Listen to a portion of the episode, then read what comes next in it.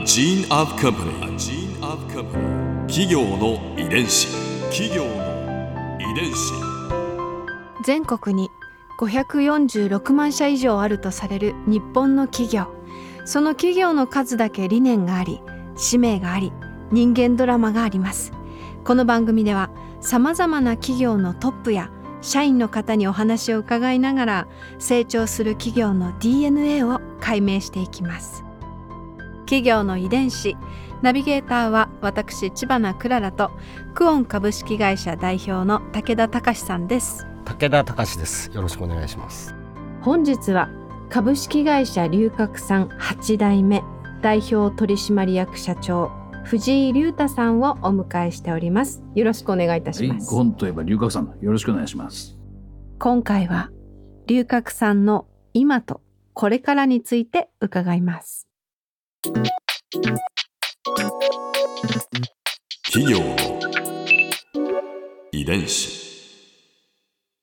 龍角散が今力を入れていることはどんなことがありますか、うん。じゃあ今あのまあ力を入れてるっていうかね、はい我々はこういうねまあ一般薬をまああと食品をねあのまあ商ってるメーカーでございますけども、やはりね大きくはねやっぱりこの国民の皆保険制度ね、やっぱり国家の基本たるやっぱりこの保険制度がまあ基本ありますからね。うんでその中で我々はどういうふうに健康にならなきゃいけないかということを考えなきゃいけないんです。だけどね、うんいや、これはね、このままいっちゃうと、45兆ね、色を使ってるわけですよね。でしかも全然、保険料払ってるったって全然追いつけませんよ。うんえー赤字国債でどんどん埋めてる状態ですから。はいでしかもこのね、医療費がね、どんどんね、減る傾向にないんですよ。うん段階の世代がね、あの、まあ、うん高高齢者になったらもっと上がりますよ。ねうん、本当に耐えられるかという話だね。うんうん。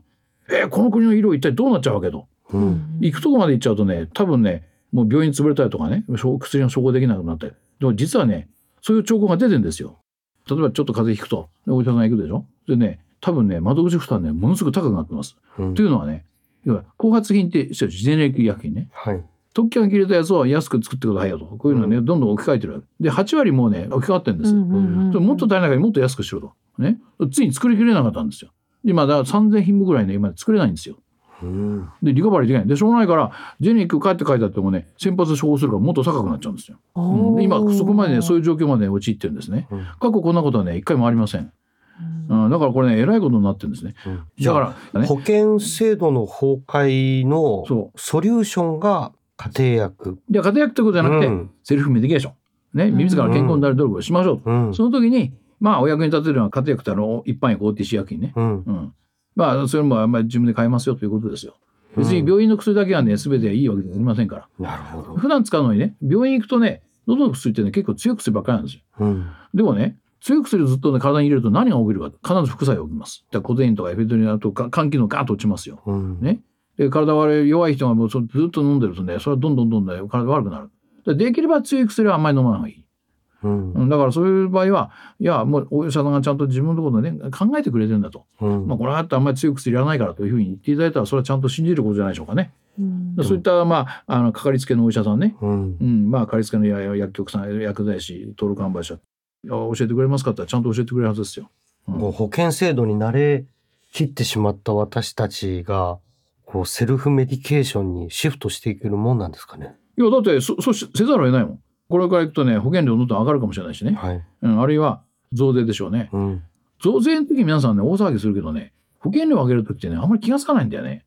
あれ、激変緩和措置ってね、いっぺんに上げないで少しずつ上げるの。うん3年ぐらいかかるとガーッと上がってるの。うん。だからね、あ、なんでこんな上がってんのっていうことになりますよ。あんまりそういうことは報道しないでしょ？うん、でもそれはね、十分気をつけた方がいいと思いますね。目の前でどんどんやっぱり保険料も上がる、あるいはその窓口負担も上がる。うんね、その皆さんもう気がついてますよ。これはもうちょっと皆さん頑張りましょうと。ね、次の世代までこの制度をね、まあもう続けさせるためには皆さんの努力なんです。うん皆さんの受診行動を変えましょうと。うん。もちろん大事な時にはお医者さんに変わるんだけど、普段からね、あまり便利使いしちゃいけません。自ら健康になる努力をしましょうと。はい。これですよ。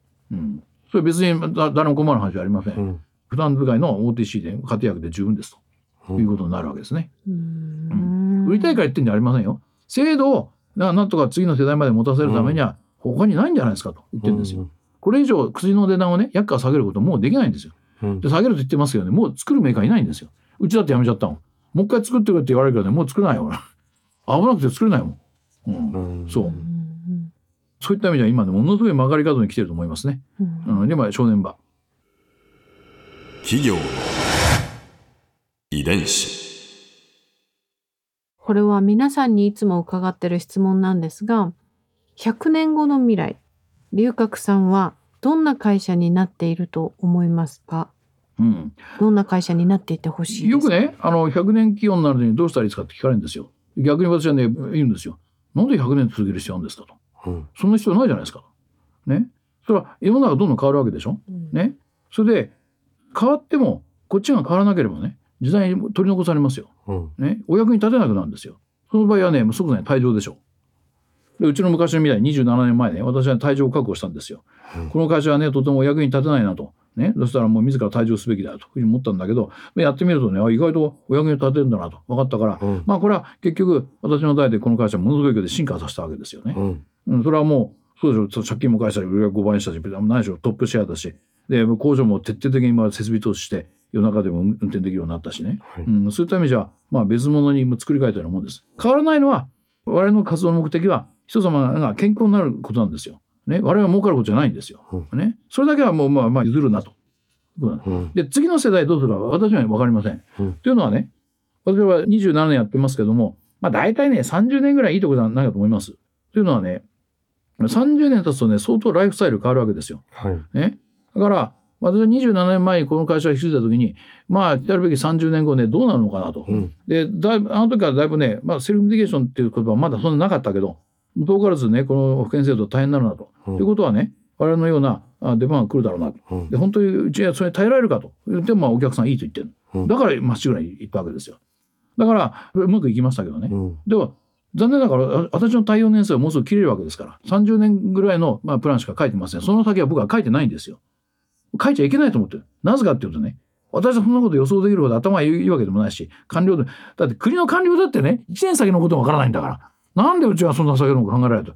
絶対将来プランは俺は書かないって言ってるの。ね、うん。それは次の世代がやることですよ。うん。誰がやるのか知りませんけどね、うん。ただねこの会社はこういうふうに作り変えましたから、うん。まあそ相当な期間はね私がいなくてもねなんとか回るように作ってあるんですよ。うん。ね、それはまあ後継ぎはねそれは必死になって考えてじゃあもうつ来たる世界はどうだと、うん。その時にね我々はねそこにね耐えられるようにね進化をするんだうん。進化っていうのはだってあのまあ自然にすすることなんてそうじゃない。こういうオーナー系の場合は自らねもう能動的に進化させると。うん。ね、まあ、た世界に耐えられるように自ら作り変える、うん。それができなければね社長の器ではないし、うん。あるいはできなかったらそれはもうまあ退場すべきなんですよ。うん、そのぐらいの強い信念で、まあ、私は経営者としての最後のステージをあ走っているつもりでございます。ここで Clara's Viewpoint。今回印象に残ったのは、まあ、最後の質問ですね。未来は知らないっておっしゃったの私今まで初めて聞いたかもなと思いました。もうなんかこう先を読んでその深読みがねお得意な社長が自分はここまでって決めているっていうふうにお話しされてましたけどもうここまでなんだ。じゃあもう次があとは頑張れ先は知らないっていうふうにおっしゃるっていうのは後世へのその次のその次の代への大きなメッセージなんじゃないかなって思いながら聞いてました。まあその龍角さんのルーツ DNA が人様のお役に立てるかどうかということなわけですよね。その基準にさえ照らしていれば時代も変わるだろうし次のトップが自由にやるべきっていうお考えもすごくこう勇気づけられるバトンを渡してらっしゃるなというふうに思いました。企業の遺伝子。